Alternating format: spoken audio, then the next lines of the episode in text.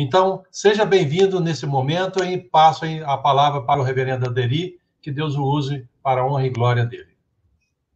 Muito obrigado, reverendo Marcos Filipino. É, vamos então passar a, ao nosso tema, que é a questão do avanço da missão pós-reforma, ou também podemos dizer na pós-reforma. Como nós sabemos, irmãos que nos assistem, nesses últimos séculos as igrejas protestantes ou igrejas evangélicas têm tido um enorme envolvimento com missões mundiais.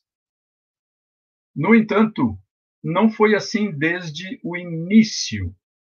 Não foi isso que ocorreu nos primeiros tempos do movimento protestante, mais especificamente nos séculos 16 e 17. Numa época em que a Igreja Católica Romana estava fazendo um gigantesco esforço missionário ao redor do mundo, principalmente por causa da descoberta de novos domínios pelas nações ibéricas, Espanha e Portugal, e o processo de colonização e de cristianização de muitas dessas regiões. Então, isso abriu oportunidades extraordinárias para a Igreja Romana no que diz respeito a missões internacionais. Mas a mesma coisa não aconteceu, não aconteceu um fenômeno semelhante com as nações, com as regiões protestantes da Europa, tanto no século XVI como no século XVII. E daí, nós encontramos em muitos livros, em muitos autores, afirmações no sentido de que os primeiros protestantes não se interessavam por missões, o que é uma colocação bastante questionável.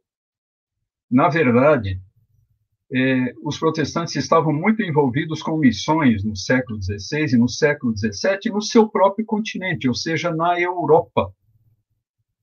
Eh, os protestantes em geral e os reformados suíços em particular, ou seja, os herdeiros de Zwinglio e Calvino, eles estavam fazendo um enorme esforço missionário nas mais diferentes regiões, nos mais diferentes países da da Europa, a começar da França, a pátria de Calvino, na qual, num curto espaço de tempo, surgiram centenas de igrejas reformadas, muitas delas plantadas por jovens ministros treinados na Academia de Genebra, que foi fundada por João Calvino.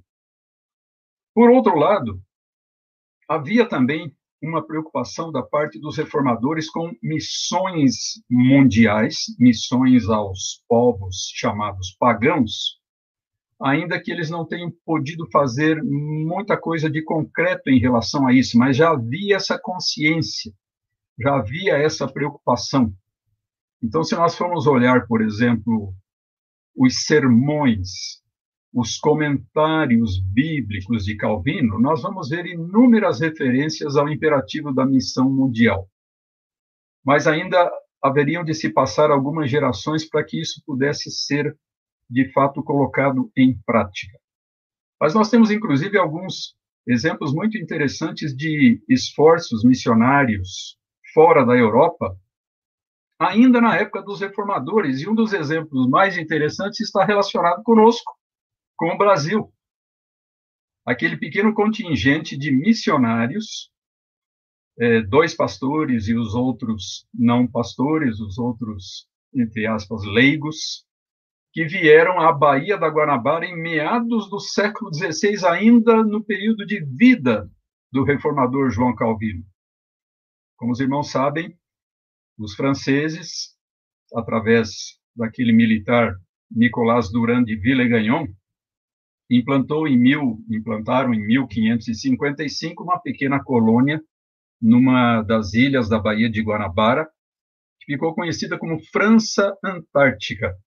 E algum tempo depois, a pedido de Villegagnon, a Igreja Reformada de Genebra e o próprio reformador João Calvino eh, enviaram esse pequeno contingente de umas 13 pessoas, eh, tendo com elas dois pastores, e que tinham um duplo objetivo muito interessante: implantar a igreja reformada entre os colonos europeus que estavam na Baía de Guanabara e também evangelizar os indígenas da região.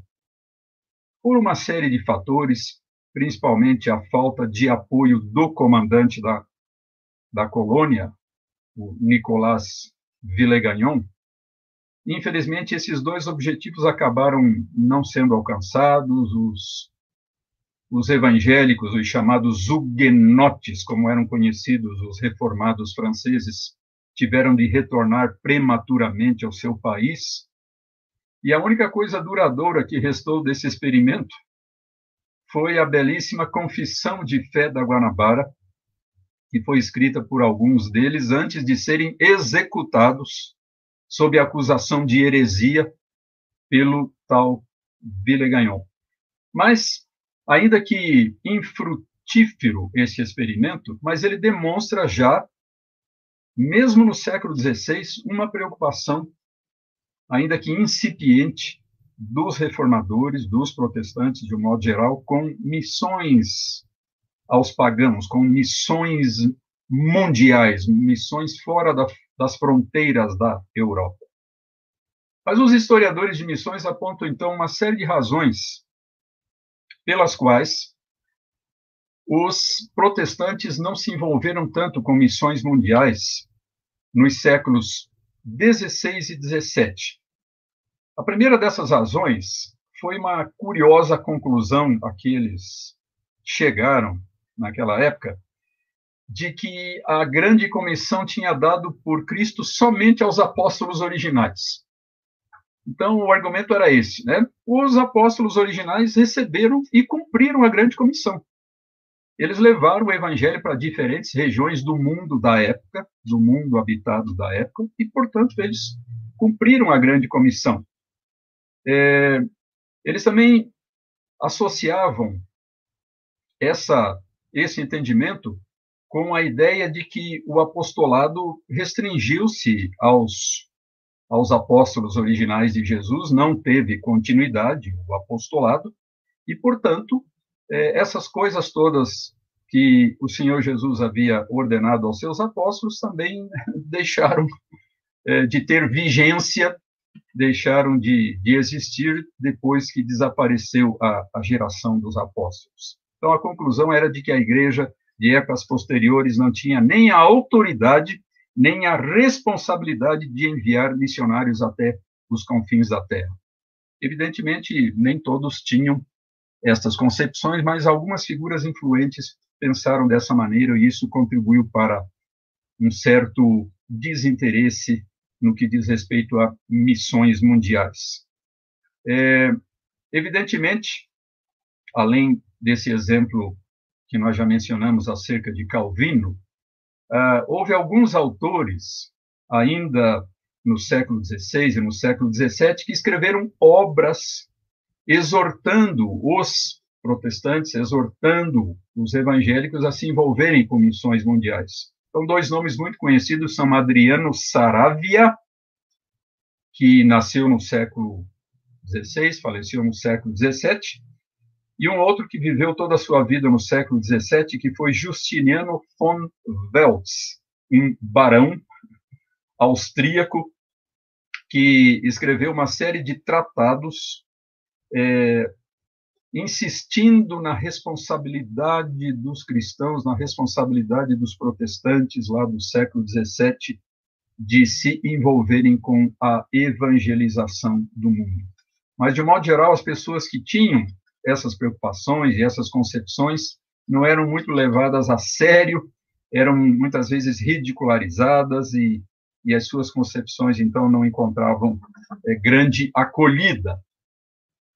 É, uma outra razão é, que é apontada pelos historiadores para esse início tardio das missões protestantes foi a própria situação muito difícil das igrejas resultantes da reforma lá na Europa nos séculos 16 e 17. O movimento era recente, enfrentava enormes dificuldades, é, havia o problema constante das guerras, da intolerância, as perseguições que se multiplicavam nos diferentes países, principalmente por causa do movimento conhecido como contra-reforma, ou seja, aquele movimento de oposição e de guerra aberta mesmo contra a reforma promovido pela Igreja Romana, a terrível guerra dos 30 anos na primeira metade do século 17. Então tudo isso fez com que os protestantes canalizassem as suas energias para a preservação e a consolidação do seu movimento, que era a prioridade mais importante naquela época, antes que para um grande envolvimento com missões estrangeiras, missões mundiais. Um outro fator que também é mencionado é o isolamento da maior parte das nações europeias em relação ao restante do mundo. Uh, evidentemente, a Espanha e Portugal, por causa dos seus grandes impérios coloniais na América Latina, na África e na Ásia, essas duas nações católicas tinham muito contato com o restante do mundo. Mas isso não ocorria com outras nações europeias. Seria muito difícil, naquela época, para missionários protestantes daquelas nações do norte da Europa terem acesso à maior parte do mundo, é, dentro das condições geopolíticas daquele tempo. E também é, os protestantes não tinham um, uma estrutura que foi muito valiosa naquele período para o grande progresso das missões católicas, que foram as ordens religiosas. Então, as ordens dos franciscanos, dos dominicanos, dos capuchinhos, dos agostinianos e principalmente dos jesuítas, uma ordem exatamente surgida ali no âmbito da Contra-Reforma, poucos anos depois do surgimento da Reforma Protestante. Então, esses indivíduos estavam especialmente qualificados para esse trabalho de missões mundiais pelo tipo de vida que viviam naquelas ordens monásticas, e não havia nada é, equivalente no âmbito do protestantismo.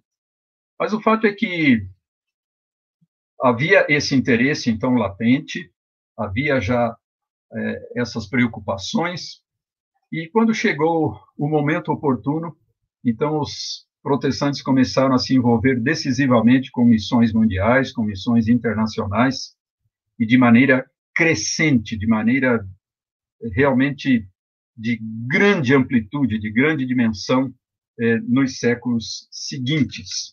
Uma coisa muito interessante, quando nós olhamos para a história das missões na pós-reforma, as missões protestantes da pós-reforma, é que elas estão muito associadas com movimentos de avivamento, movimentos de enriquecimento, de aprofundamento da vida espiritual.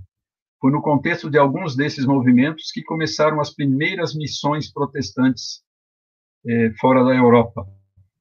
E o primeiro desses, desses movimentos foi o pietismo alemão.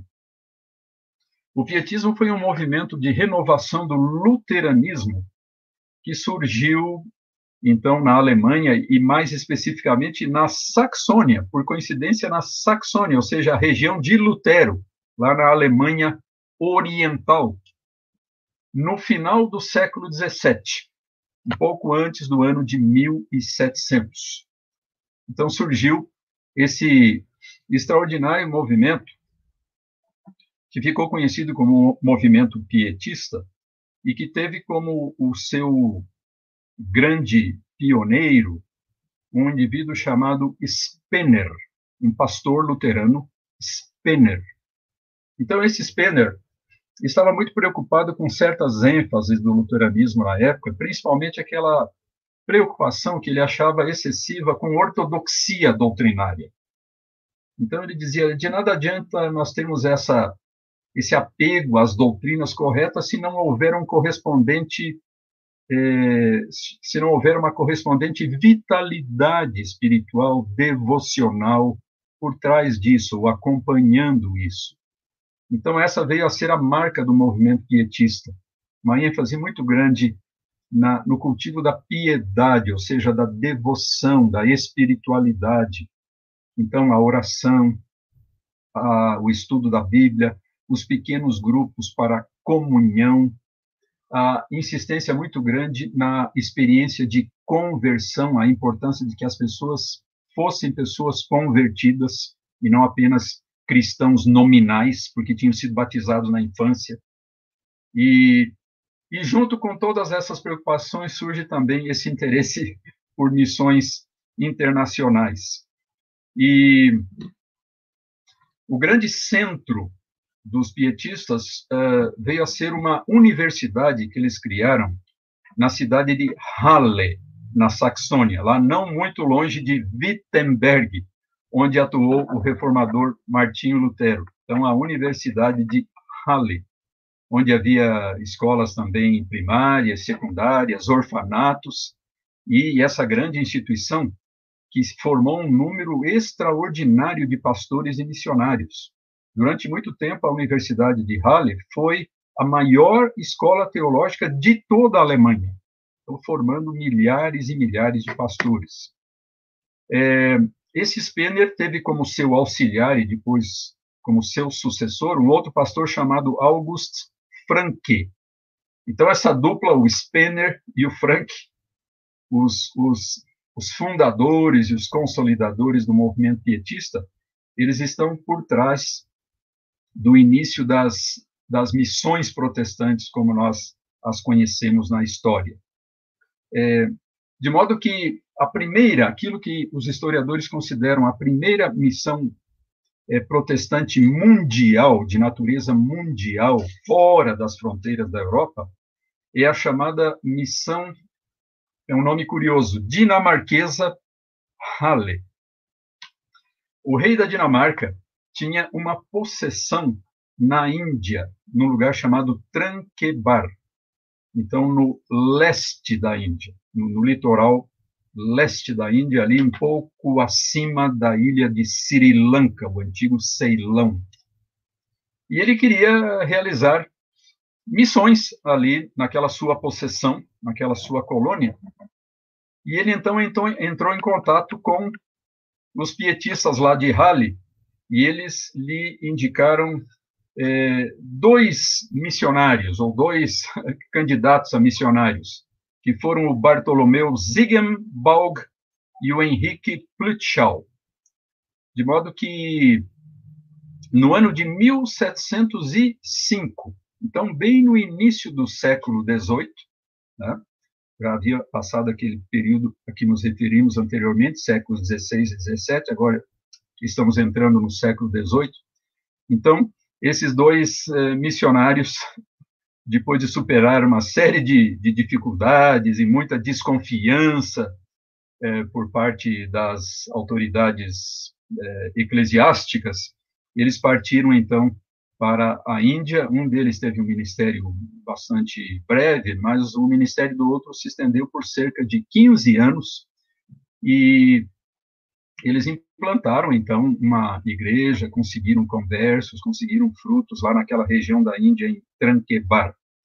De modo que, embora é, esse esforço missionário inicial tenha sido relativamente modesto, não tenha adquirido, assim, uma grande dimensão, mas ele é famoso, ele é importante por causa do seu pioneirismo.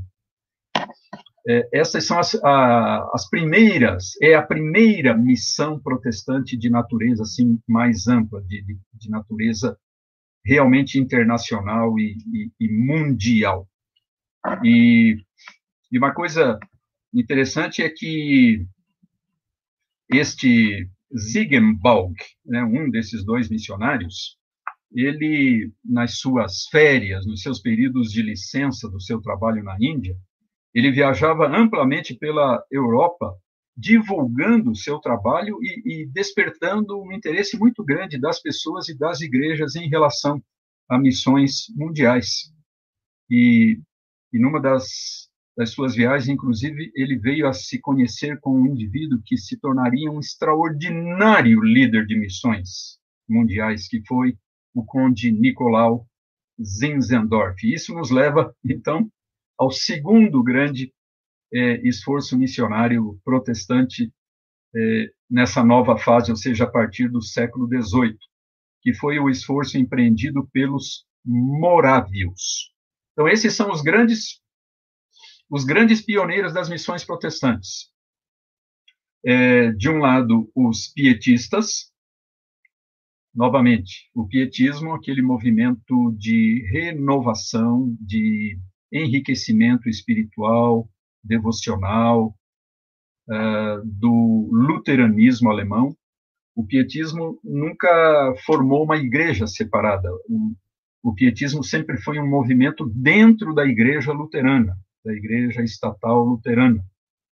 Então, esses foram os primeiros. E logo em seguida, curiosamente, por uma coincidência muito interessante, um outro grupo na mesma região, ou seja, na Saxônia, lá de Lutero, no leste da Alemanha, na Alemanha Oriental. Então, os morávios. Quem eram os morávios? Os morávios eram os herdeiros espirituais do pré-reformador João Hus. Quando nós estudamos a história da reforma, nós aprendemos acerca desses indivíduos que tiveram preocupações parecidas com as de, dos reformadores do século XVI, só que 100, 150 anos antes da Reforma Protestante. Então, um deles foi o João Wycliffe, no século XIV, na Inglaterra, famoso professor da Universidade de Oxford, sacerdote, e que fez lá uma série de questionamentos teológicos, doutrinários, a respeito dos dogmas católicos, muito semelhantes àqueles que Lutero faria 130 anos depois.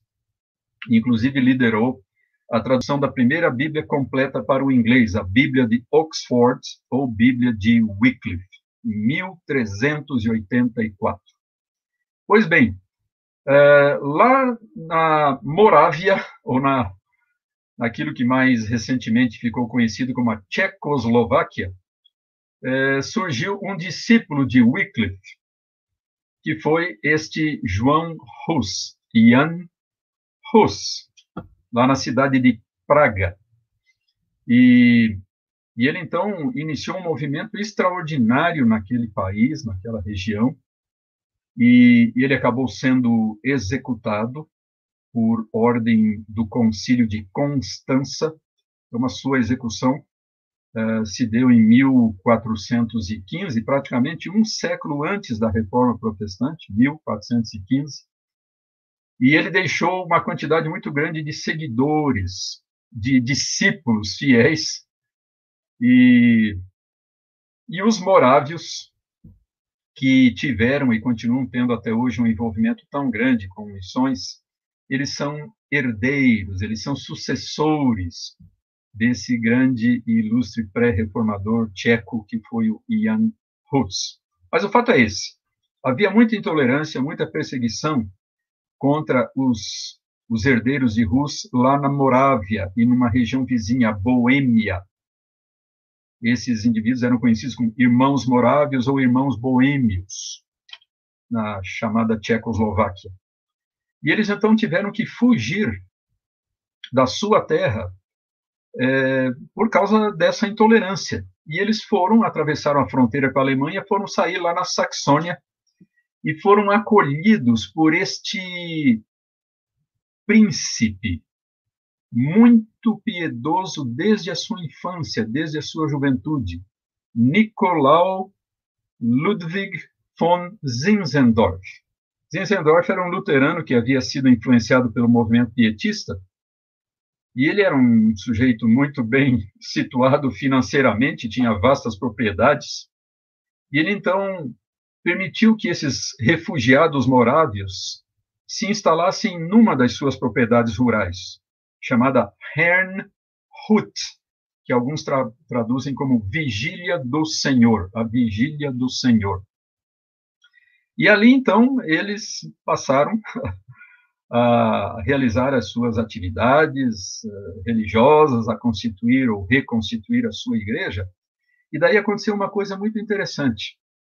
Esse Zinzendorf, que no início apenas os acolhera na sua propriedade, mas não demonstrara nenhum interesse especial por eles, ele se aproximou deles, acabou assumindo a liderança desse grupo e mais tarde foi eleito o primeiro bispo da Igreja Morávia.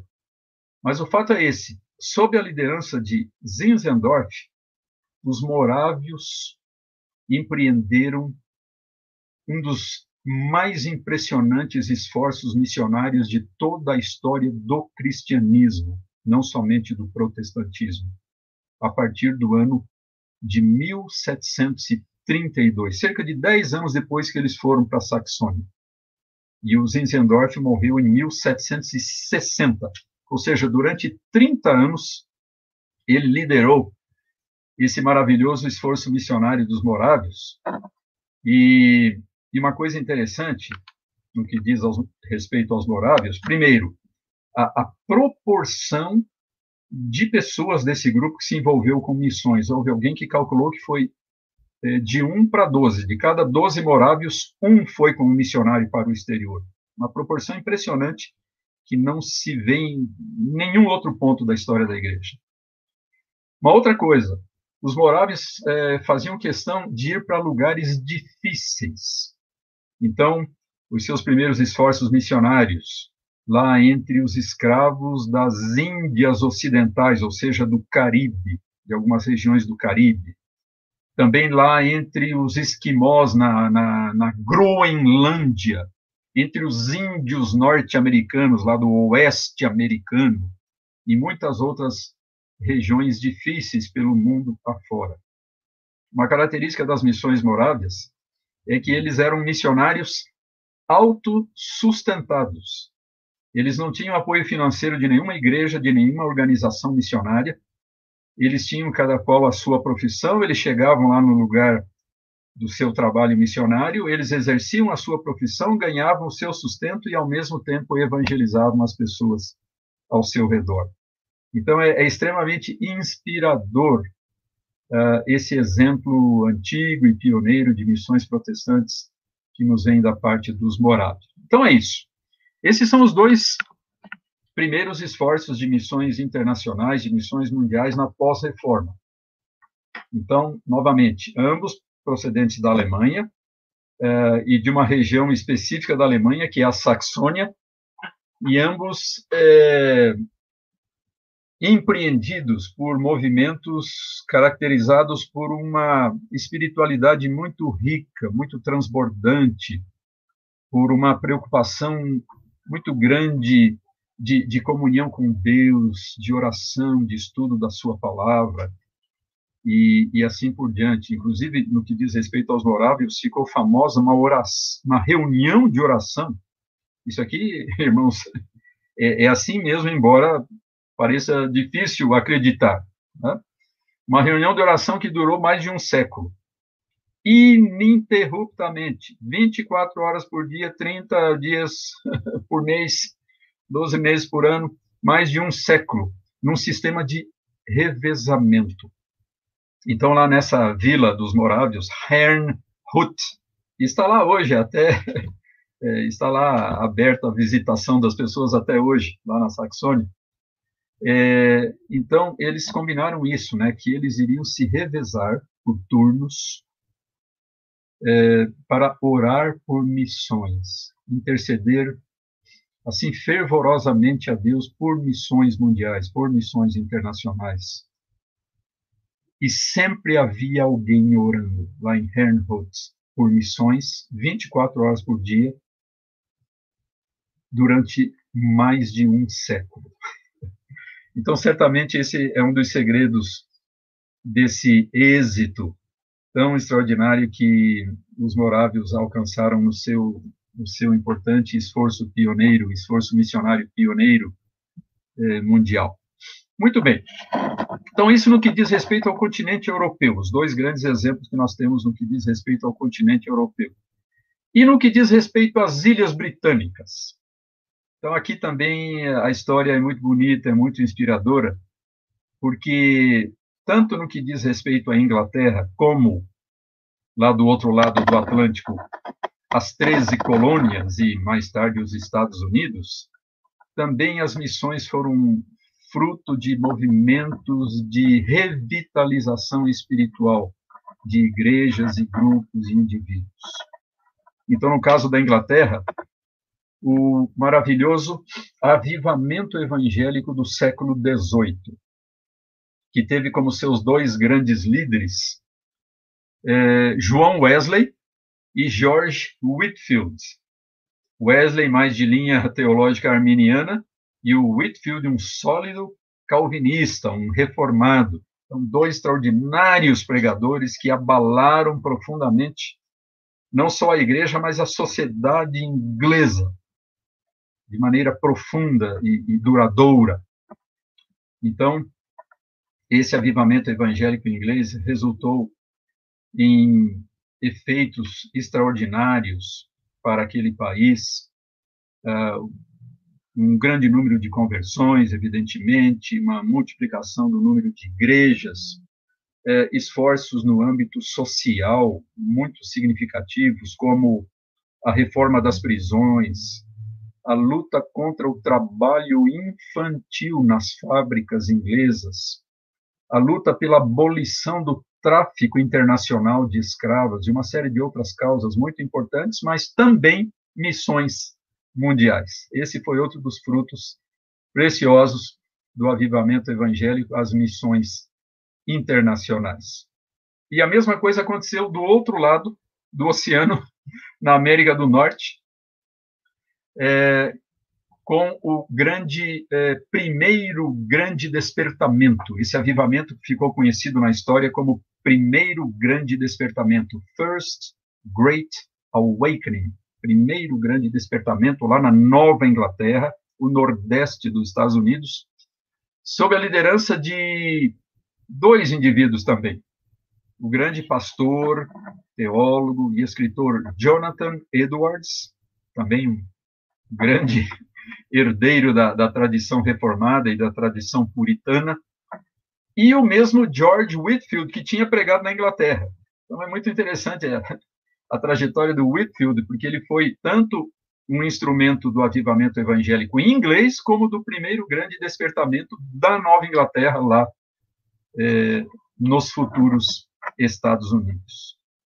E então, nesses dois lugares, é, surgiu desde o início assim um interesse imenso por missões internacionais, por missões mundiais, a, a criação de um grande número de sociedades missionárias e o envio é, de muitos missionários, é, alguns deles bastante conhecidos, para várias regiões do mundo. No que diz respeito à Inglaterra, nós não poderíamos deixar de falar daquele indivíduo que é considerado o pai das modernas missões protestantes e que foi é, uma figura extraordinária. É, durante muitos anos ele teve uma vida longa e que foi William Carey. Então, quem que era esse Carey? O Carey era um sapateiro, ainda praticamente menino, é, adolescente, ele aprendeu esse ofício lá com o outro sapateiro mais velho, e depois se tornou pastor, e então uh, ele trabalhava no seu ofício para sustentar a família, pregava nos fins de semana, e ele começou a se interessar desde muito cedo, ainda bem jovem, pela problemática da, daquele mundo lá fora que não conhecia Cristo, que não conhecia o Evangelho redentor do Senhor Jesus. E ele era um ávido leitor, ele começou a ler tudo que vinha parar nas suas mãos, e, e sempre tendo no fundo essa preocupação missionária. E um dos livros que mais o influenciaram nessa direção foi um livro muito curioso, As Viagens do Capitão Cook. Então esse esse inglês, né, que andou pelos sete mares, visitou as mais diferentes partes do mundo com o seu navio, depois escreveu um relato dessas viagens e falou a respeito dos povos que ele foi encontrando em cada um desses lugares. Esses povos que viviam na ignorância, que abraçavam as mais terríveis superstições e que não tinham, evidentemente, nenhum conhecimento da palavra de Deus, do Evangelho de Cristo. Então, uh, esse livro despertou vivamente o jovem Carey eh, pelas missões mundiais. E então, ele começou a insistir junto aos seus colegas lá da sua associação ministerial batista é, de que eles deviam fazer alguma coisa em relação a isso. E inicialmente uh, ele se deparou com aquela atitude que normalmente é, surgia quando se falava nesse assunto. Você é um visionário, isso é impossível. Né? É, houve um pastor é, mais idoso que falou para ele mais ou menos o seguinte: Meu jovem, se Deus quiser converter o mundo pagão, ele o fará sem a minha e sem a sua participação. Ele o fará pelos seus próprios meios. ele não precisa de nós para fazer isso. Mas ele foi tremendamente perseverante, o William Carey, e finalmente, no ano de 1792, quando ele estava com 31 anos de idade, ele conseguiu convencer alguns dos seus colegas a criarem, então, a, uma das primeiras sociedades missionárias, assim, voltadas para missões mundiais na história, a Sociedade Missionária Batista. E no ano seguinte, ele mesmo foi como missionário para a Índia e permaneceu naquele país durante muitos anos, fazendo um trabalho extraordinário, tanto no âmbito evangelístico como educacional, social, cultural. É impressionante o legado deixado por William Carey na Índia. Uma particularidade a respeito do William Carey era a sua incrível facilidade para o aprendizado de idiomas. Nós podemos dizer que William Carey realmente tinha o dom de línguas, naquele sentido original lá de Atos 2. Ele Uh, antes mesmo de ir para a Índia, ele já havia aprendido latim, grego, hebraico, italiano, holandês, francês e outras línguas, né? E depois, lá na Índia, ele dominou, ele chegou a dominar vários dos idiomas falados na Índia e, inclusive, traduziu a Bíblia para estes idiomas.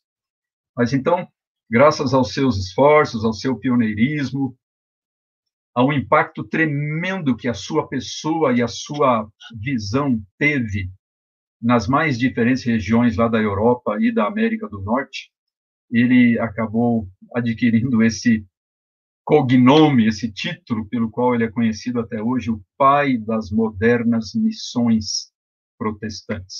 Então, William Carey. No que diz respeito à América do Norte, aos Estados Unidos, e dentro de poucas décadas, de poucas gerações, os Estados Unidos assumiriam a liderança mundial no que diz respeito a missões protestantes. Mas tudo começou de maneira muito modesta nos primeiros anos do século XIX. Então, Carey é do fim do século XVIII, 1792, 93. Uma década depois, já no início do século XIX, 1802, alguns rapazes que estudavam na Williams eh, Academy, lá no estado de Massachusetts, na Nova Inglaterra, começaram a se interessar por missões. Eles já vinham lendo a respeito do Carey, já vinham lendo a respeito dos pietistas, vinham lendo a respeito dos morávios. E eles, então, começaram a se reunir periodicamente lá num pomar e depois junto lá de um monte de feno é, para orar e conversar a respeito de missões. E, inclusive, eles ficaram conhecidos como o Grupo do Monte de Feno, o Haystack. E, pouco depois, alguns deles ingressaram é, num novo seminário que foi criado naquela região, o Seminário de Andover. Aliás, a primeira instituição teológica dos Estados Unidos que recebeu o nome de seminário. Até então, os pastores eram formados nos colégios, como o colégio lá de, de Harvard, o colégio de Yale, o colégio de Princeton, ou de Nova Jersey, e agora então surge o primeiro seminário de Andover, uma cidade do norte do estado de Massachusetts. E por que que foi criado esse seminário contra uma eh, foi uma reação contra o liberalismo do colégio de Harvard. O colégio de Harvard foi abandonando as convicções do cristianismo histórico e abraçando uma posição conhecida como unitarismo, inclusive negava a doutrina da Trindade, daí unitarismo, não trinitarismo. Então, os congregacionais mais conservadores criaram a sua própria escola teológica, esse seminário de Andover, no qual estudaram esses rapazes interessados em missões, e depois vieram participar ainda outros, o mais conhecido dos quais é, se chamava Adoniran Judson. Ele havia estudado no, no, no Colégio Brown, lá na, no pequenino estado de Rhode Island, na cidade de Providence. E ele também foi estudar no seminário de Andover e e acabou participando desse grupo que se interessava por missões. Pois bem, o resultado é que poucos anos depois, é, por insistência deste grupo de estudantes, então a igreja congregacional lá do estado de Massachusetts criou a primeira agência missionária norte-americana, a primeira de dezenas, de centenas que surgiriam nas décadas seguintes. Então, a famosa Junta Americana de Comissionados para Missões Estrangeiras, mais conhecida como American Board, a Junta Americana. E, é, então, ali por volta de 1812, 1813, esse Adoniran Judson e mais alguns companheiros seguiram inicialmente para a Índia e depois para a Birmânia, que hoje é conhecida como Myanmar.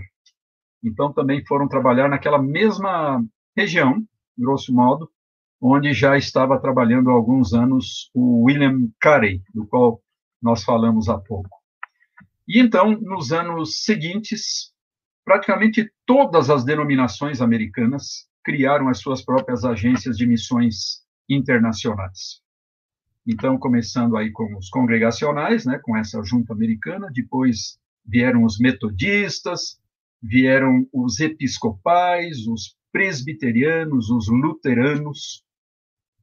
No que diz respeito aos presbiterianos, isso aconteceu em 1837. Então, em 1837, a Igreja Presbiteriana dos Estados Unidos da América, a PCUSA, criou a sua junta de missões estrangeiras sediada na cidade de Nova York, e por isso também muito conhecida como a Junta de Nova York, 1837. E foi essa junta que enviou, é, 22 anos depois, o seu primeiro missionário para o Brasil, em 1859, o reverendo Ashbel Green Simonton.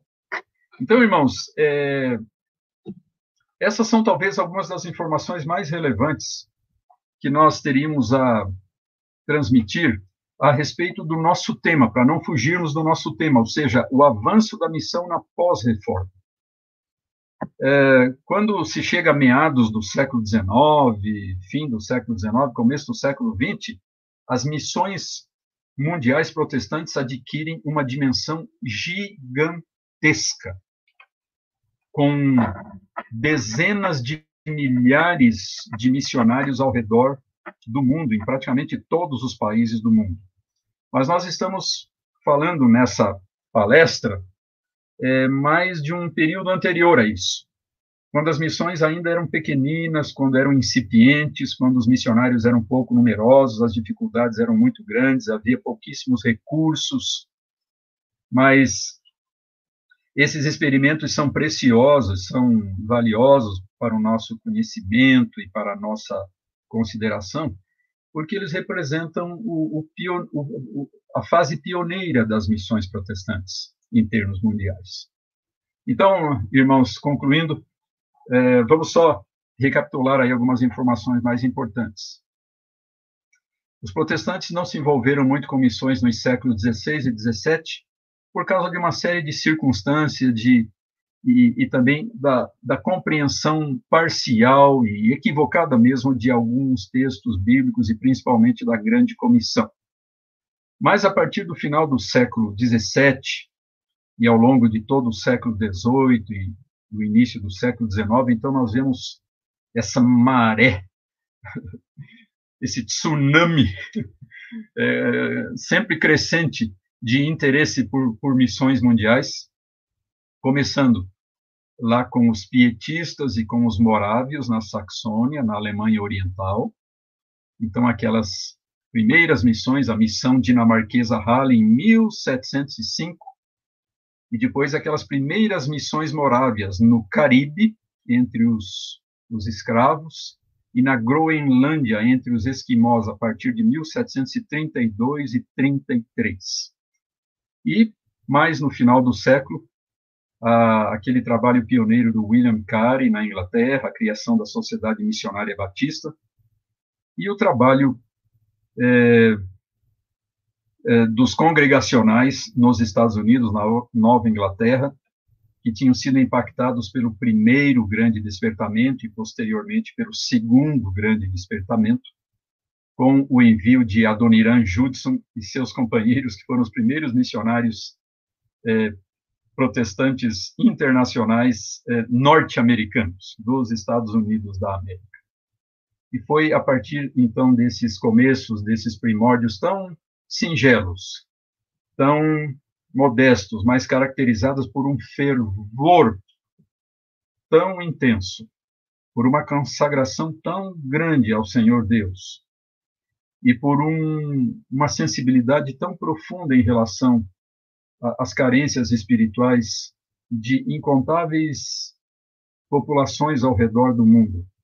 É, tudo isso esteve presente nos seus corações e nas suas ações, nos seus atos, nos seus esforços desde o princípio e serve de maravilhosa inspiração e incentivo para nós hoje no início ainda do século 21 que temos as mesmas preocupações, o mesmo interesse e o mesmo amor por missões mundiais.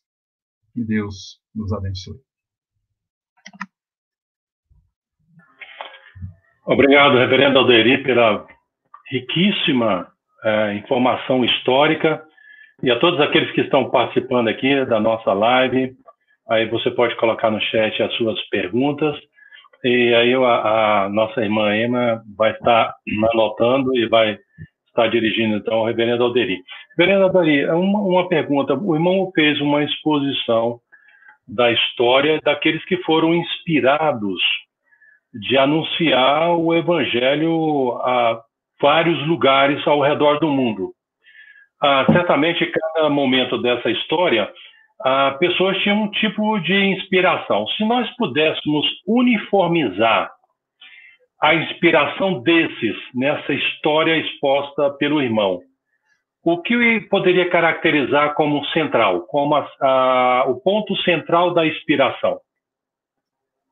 Olha, é, bom, biblicamente, né, é, partindo da questão bíblica, certamente eles ficaram muito impressionados com a grande comissão e com aquelas outras exortações de Cristo e dos apóstolos no que diz respeito à pregação do evangelho ao mundo todo, né, por toda parte, não só em Jerusalém e em Samaria, mas até os confins da terra. Então, em termos de inspiração bíblica, foi isso. Agora, uma outra coisa muito importante que impulsionou, que dinamizou esses primeiros esforços missionários foi a oração. É impressionante, a gente vê isso em toda parte. Lá entre os pietistas, entre os morados, na Inglaterra, nos Estados Unidos. Então, muita, muita, muita oração por missões. O reverendo Jonathan Edwards escreveu lá um folheto que foi muito influente a respeito dessa questão, né? e esse folheto dele foi muito lido, tanto na América do Norte quanto lá na, na Europa, lá na Inglaterra, né? E, e, geralmente, quando as pessoas liam o folheto do Jonathan Edwards a respeito de missões, a primeira coisa que elas concluíam, vamos nos reunir para orar a respeito desse assunto. Essa era a reação imediata, né? Porque o, exatamente o Jonathan, Jonathan Edwards insistia na importância da oração como como esse combustível, como esse suporte tão indispensável para missões, né?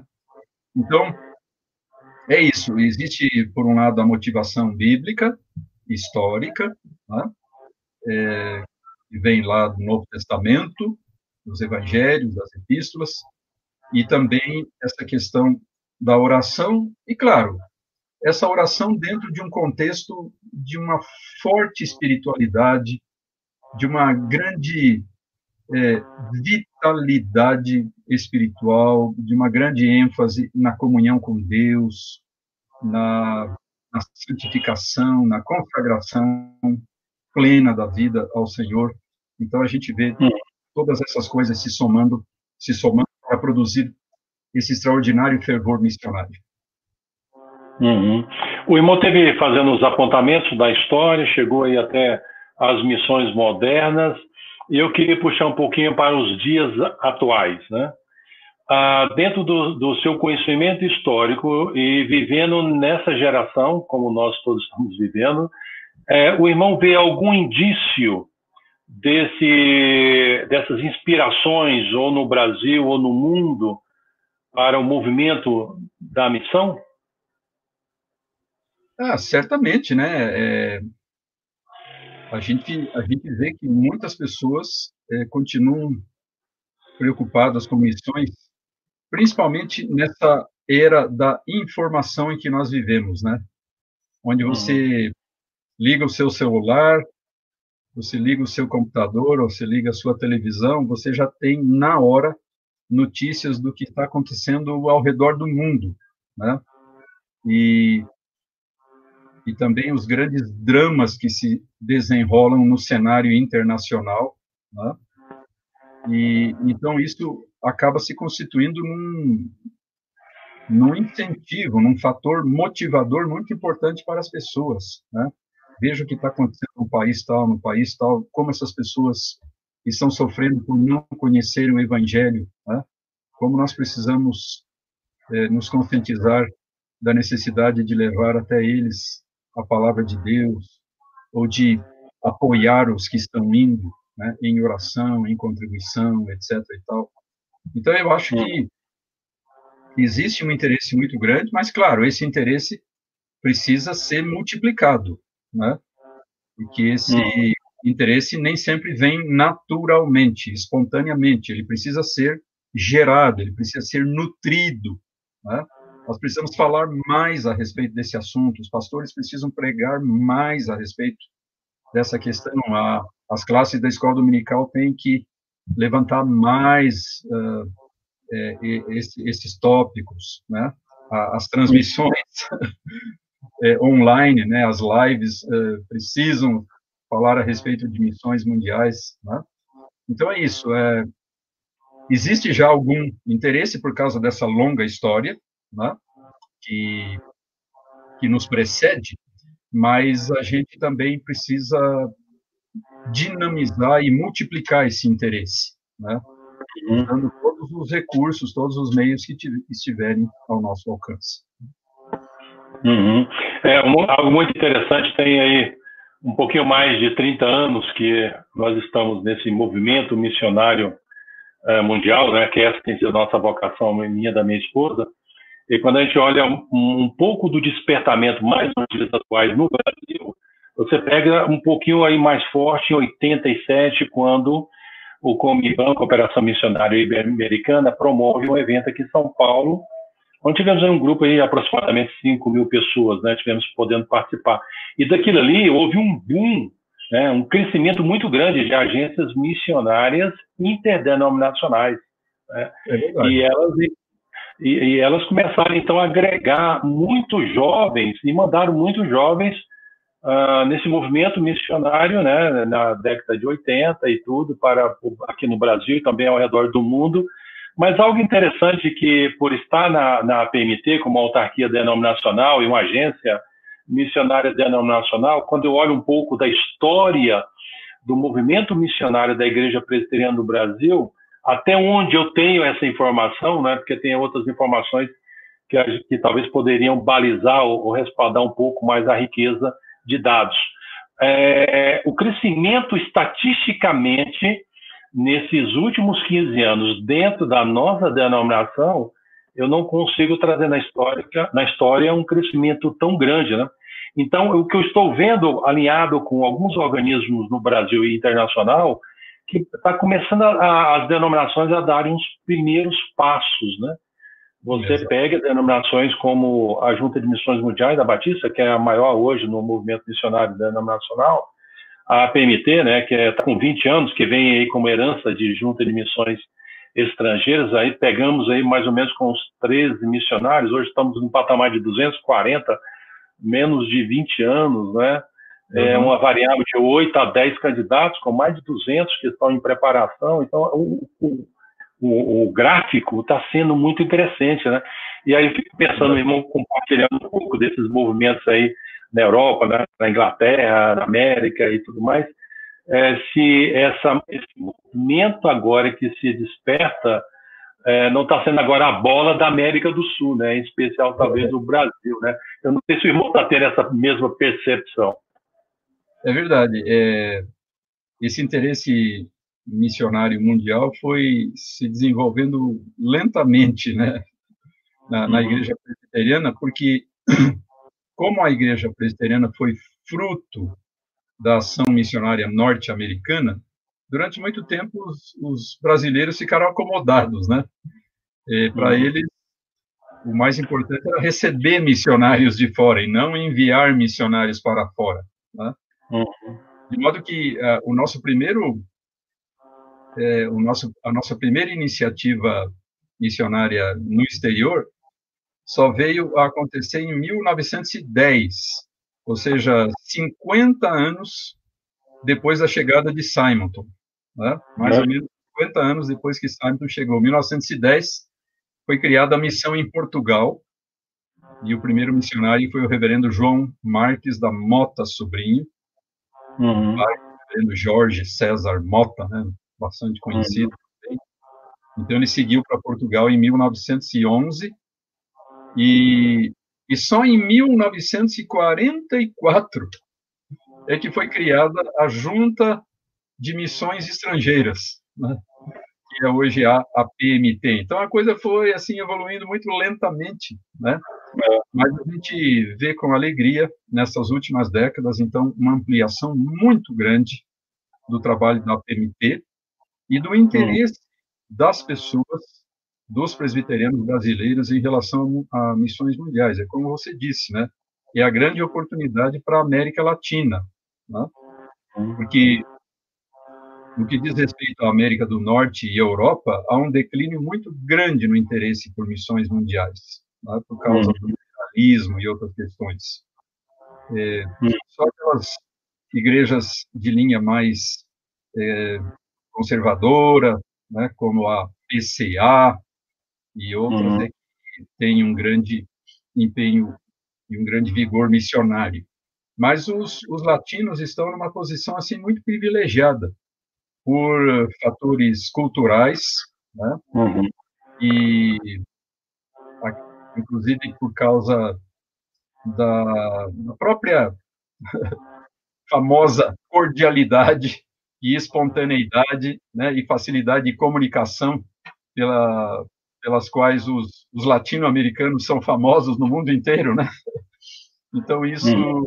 isso abre portas, abre oportunidades é verdade. eles atuarem no chamado terceiro mundo, ou seja, no mundo do hemisfério sul, que hum. estão principalmente, claro, a África e a Ásia, né? Então hum. nós devemos aproveitar essa grande oportunidade é. que Deus de nos envolvermos com missões mundiais. Exatamente. É, dentre muitos pontos que o irmão abordou, que foram relevantes, para mim um que se destacou, né, foi a, aquela ideia da oração, né?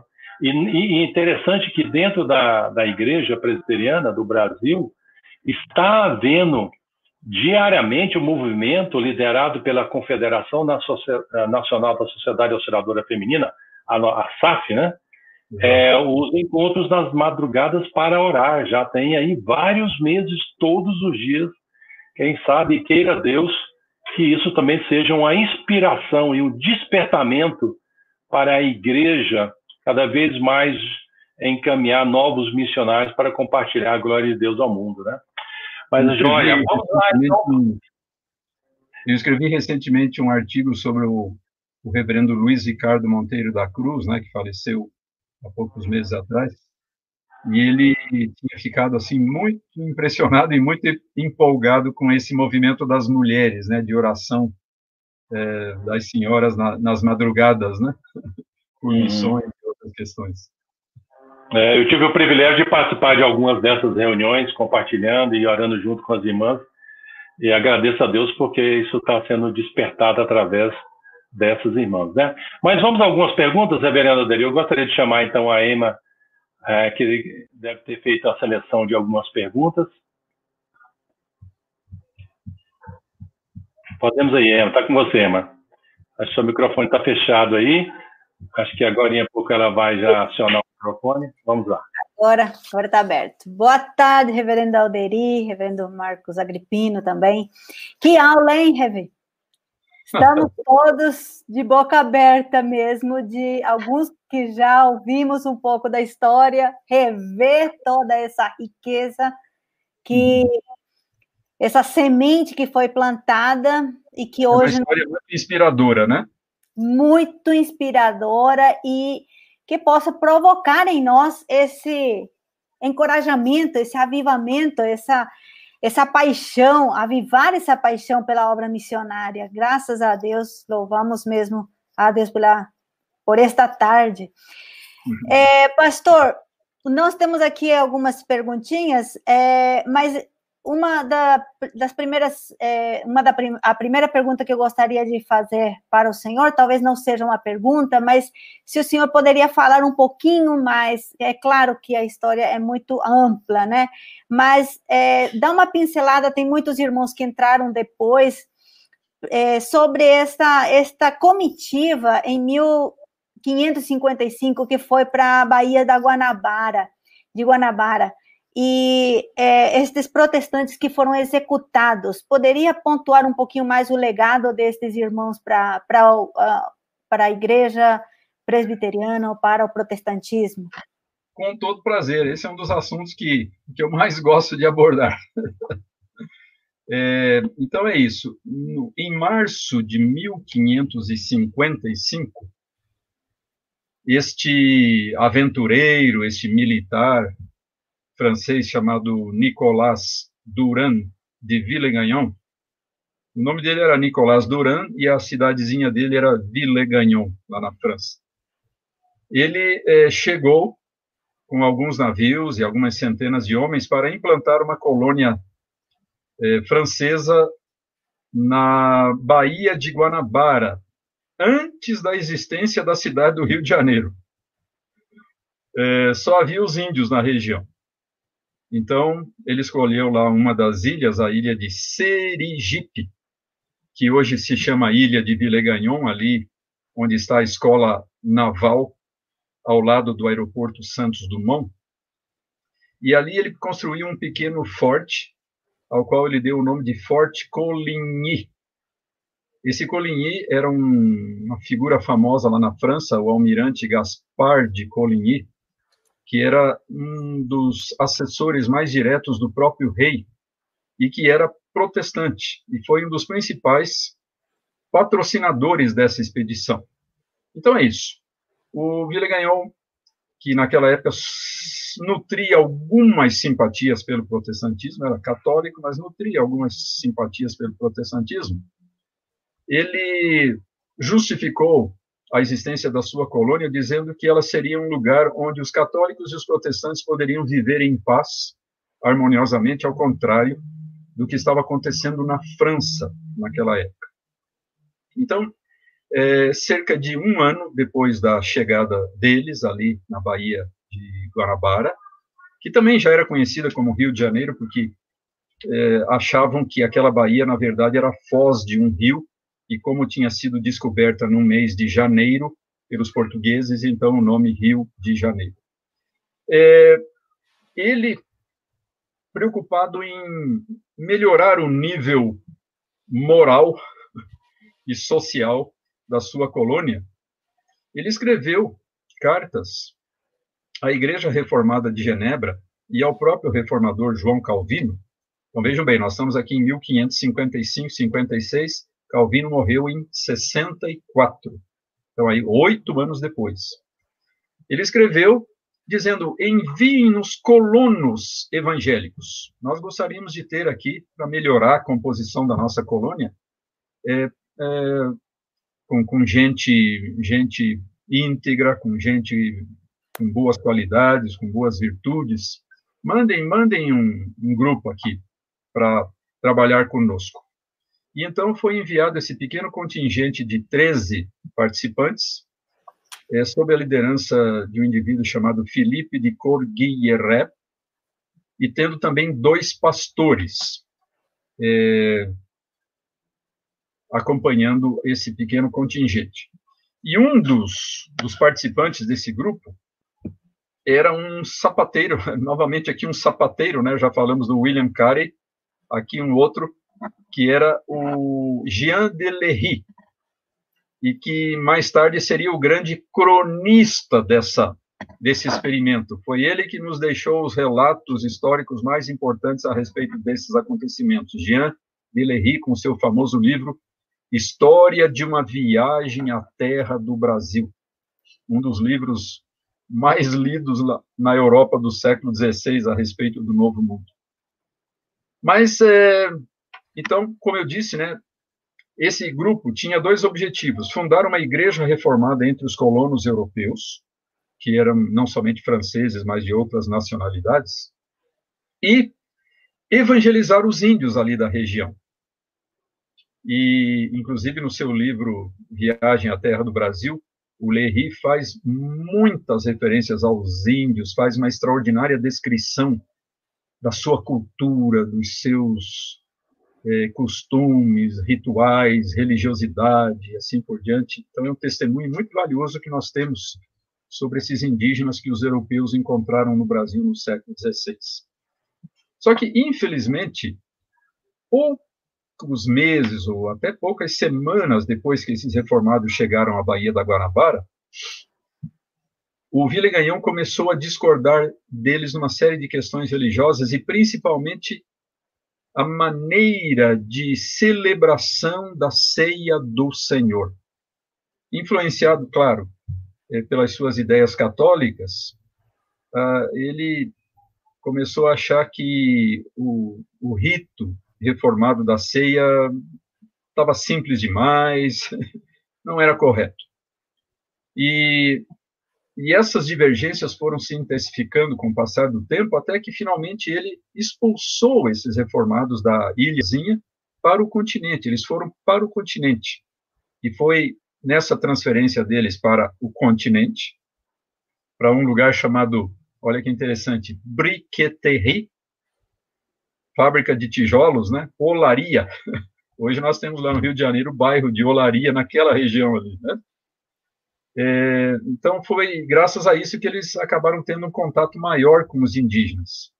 Mas, finalmente, eles concluíram que eles não conseguiriam realizar os seus dois objetivos principais: criar uma igreja reformada e evangelizar os índios, por não terem o apoio do comandante da colônia. E eles então resolveram voltar para a França, menos de um ano depois da sua chegada. Eles chegaram em março de 57 e em janeiro de 58 eles pegaram um navio e foram embora para a França. Só que é, por causa do, do limitado suprimento de víveres, de alimentos que havia no navio, o comandante solicitou que aqueles que pudessem voltar à terra o fizessem para o benefício dos outros que iam é, empreender aquela longa viagem. Houvesse menos pessoas para consumir aqueles poucos alimentos que eles tinham. Então, cinco se voluntariaram para retornar e inicialmente foram recebidos amistosamente por Villegagnon, mas pouco depois ele começou a acusá-los de serem traidores, espiões, os prendeu e finalmente lhes entregou um questionário de perguntas teológicas, doutrinárias, e lhes deu umas poucas horas para eles responderem por escrito aquelas perguntas. E eles tinham apenas um exemplar da Bíblia e mais nada, e eles então se concentraram naquela tarefa e produziram essas respostas que são o, o, o conteúdo da é, confissão de fé da Guanabara. E então, com base nessas respostas, ele pôde formalmente acusá-los de heresia e condená-los à morte. Infelizmente, ele tinha esse direito legal como comandante da colônia. E ele, então, é, os condenou à morte. Desses cinco que tinham voltado, um fugiu, o outro vacilou na última hora nas suas convicções e foi poupado, e os, os demais, os outros três, foram executados. Eles foram estrangulados e os seus corpos lançados nas águas da Baía de Guanabara, e por isso eles ficaram conhecidos como os mártires calvinistas do Brasil.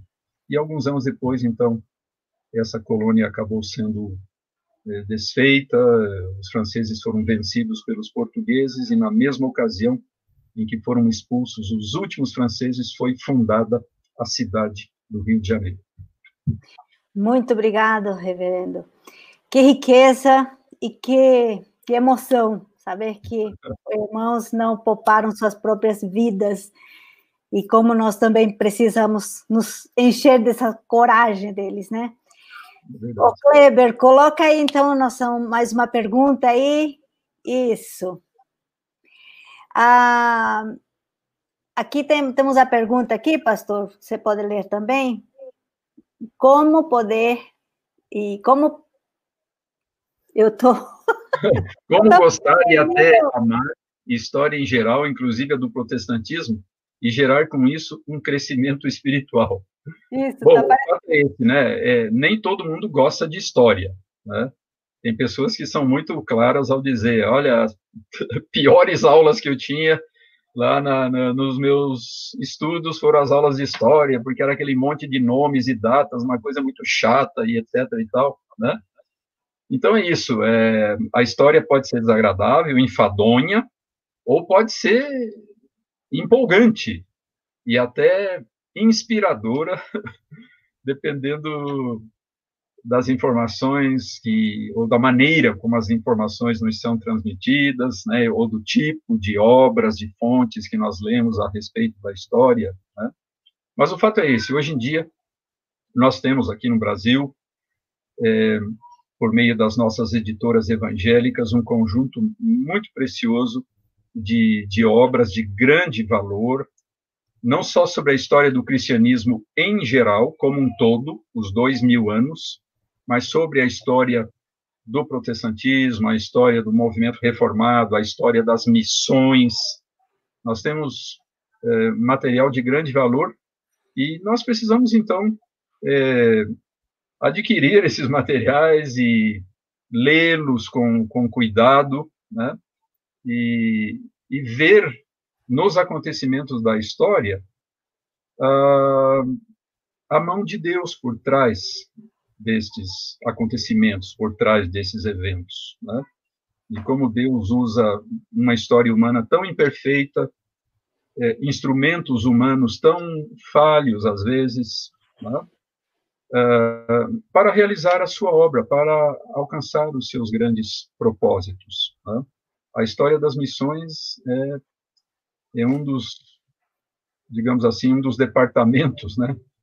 Um, uma das seções mais ricas da história da igreja, da história do cristianismo, porque mostra pessoas como eu e como você, Sim. pessoas uh, humanas comuns, normais, com suas virtudes e defeitos, mas que, colocadas uh, nas mãos de Deus, foram usadas por Ele para realizar coisas maravilhosas pela sua igreja, por outros povos, por incontáveis indivíduos e famílias ao longo dos séculos e em todos os quadrantes do mundo. Muito obrigada, pastor. E uma última pergunta que nós temos aqui é ao que ao que você atribui o empenho missionário, ainda que tímido, que vem ocorrendo no IPB nos últimos 30 anos. Na próxima eu vou colocar meu óculos, acho que eu, tô, vou precisar. Muito obrigada, pastor. Isso mesmo. É, é, eu já falei um pouquinho a respeito disso aí, conversando com o reverendo Marcos Agripino há pouco, né? Mas, então é isso. É, hoje em dia nós temos uma consciência muito maior a respeito do mundo em que nós vivemos, do planeta Terra, né? Da, das nações, dos povos, das culturas que existem ao redor do mundo. Hoje nós temos uma quantidade assim gigantesca de informações e então é, isso gera um interesse, gera uma preocupação maior, né? Mas também é, o fato de nós termos essas estruturas missionárias que estão constantemente é, publicando materiais através, por exemplo, dos periódicos da igreja, através de livros, através de sites da internet. O próprio trabalho dos missionários, que é divulgado amplamente, é, os nossos missionários estão sempre é, se comunicando conosco, mandando cartas, mandando relatórios, é, preparando vídeos a respeito do seu trabalho nas mais diferentes regiões do mundo, falando das suas necessidades, das, das dificuldades que encontram. Eu, por exemplo, ainda ontem recebi é, uma correspondência do reverendo André Geskel, Geske, que com a esposa Samara estão trabalhando lá no sul da França, falando de uma série de restrições é, terríveis que o governo francês está impondo às igrejas, de um modo geral, né? é, reagindo contra o extremismo islâmico, o governo acaba impondo restrições e fazendo uma, uma série muito grande de exigências em relação a todas as igrejas, inclusive as igrejas evangélicas que não representam nenhuma ameaça de qualquer espécie para a França. Mas, enfim, hoje nós temos essas informações, temos essa consciência, temos essa divulgação, temos essa mobilização, e isso, evidentemente, é, produz resultados, produz frutos. Né? Um número maior de pessoas é, curiosas a respeito de missões mundiais, pessoas orando a respeito disso, pessoas contribuindo, pessoas uh, se oferecendo como voluntários. E então, é, graças à somatória desses fatores, é que nós vemos esse esse envolvimento crescente de, de missões, mas que ainda precisa se tornar muito maior, né? o reverendo Marcos Agripino fez referência aí, por exemplo, a, a, ao movimento missionário mundial dos batistas brasileiros, que é imensamente maior que, que o nosso, dos presbiterianos, né? Então, nós temos muito espaço ainda para crescer, mas, sem dúvida, nós já devemos celebrar e devemos eh, nos alegrar e ser gratos a Deus pelo que tem acontecido nesses últimos 20 ou 30 anos. Joia, obrigado, pastor. Pastor, tem uma pergunta aqui que é do Luiz Otávio, ele é missionário também, e ele, eu acho que vai nessa, nessa mesma linha também. Reverendo Alderi, como estimular nas igrejas o interesse pela história da igreja e da reforma? O senhor acredita que a falta de visão missionária pode ter relacionamento com o desconhecimento da história? Com toda certeza. É, olha, respondendo essa pergunta, existe um personagem chave aí em toda essa questão. Esse personagem se chama pastor da igreja. a menos que nós envolvamos os pastores, nada disso que está aí na pergunta vai acontecer. Né? O pastor é que tem a responsabilidade, é que tem a tarefa de é, despertar na sua igreja local, junto às suas ovelhas, utilizando recursos adequados para tal fim, despertar esse interesse por missões. Então, se o pastor começar a pregar sobre missões, se ele começar a ensinar a respeito do assunto, se ele começar a divulgar a boa literatura, sobre história da igreja, sobre história das missões. Né?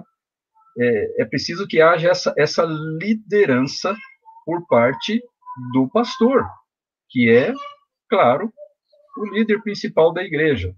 Então, primeiro os pastores precisam se conscientizar dessa necessidade, da importância dessa área da vida da igreja e depois usar todos os meios que estiverem ao seu alcance para divulgar, para promover, para mobilizar as pessoas, para despertar o interesse né, por meio de pregações, de ensino, de divulgação de literatura, de utilização de vídeos, de material da internet, convites a missionários para falarem na igreja e assim por diante. Então, é, uma peça-chave em todo esse processo vai ser o envolvimento dos nossos queridos pastores. Muito obrigada, reverendo Alderi. E nós estamos já chegando ao final.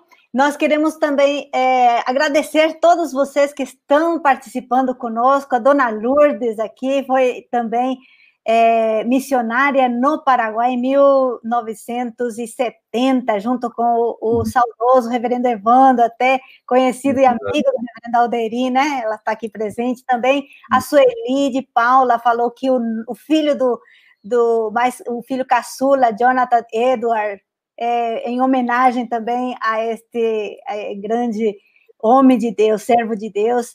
E todos vocês que estão aqui nos assistindo, muito obrigada. E queria dizer para você também que esta live está sendo salva sim.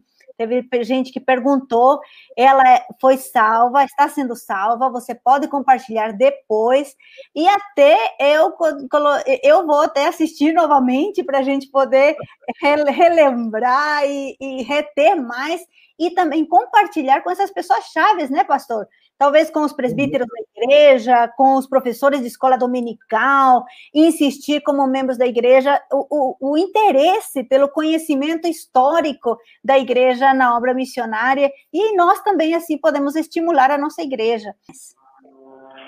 Bom, uh, só é, reforçando o que, o que, a Emma disse, é, dentro do, dos projetos que nós temos para o podcast, nós temos usado um projeto intitulado Vidas que Inspiram. É uma riqueza de informações que vão nos inspirar através de vida de homens que fizeram parte da história e foram influentes na sua geração. Então, vá no site da APMT, www.apmt.org.br. Lá terá todos os nossos vídeos, podcasts, todas as informações do que temos dito aqui. E, reverendo Alderi, uh, eu estava pensando aqui no momento que o irmão estava uh, concluindo a sua exposição, e pensa, a gente usa muito a terminologia de povos não alcançados. Talvez alguns pastores poderiam ser enquadrados de povos não alcançados. Porque se nós alcançamos eles, talvez a história pode ser alterada, pode ser mudada. Então, temos pastores ainda não alcançados é, pela missão. Mas eu quero expressar aqui, registrar minha gratidão ao irmão, mais uma vez, uh, publicamente, agradecer pela sua contribuição e a riqueza de informações que certamente nos levou a uma reflexão maior da história, porque quando a gente conhece a história, a gente pode trabalhar para construir um futuro melhor e de uma forma melhor certamente dentro e no centro da vontade de Deus. Muito obrigado, Deus abençoe, irmão. Agradeço a todos que participaram.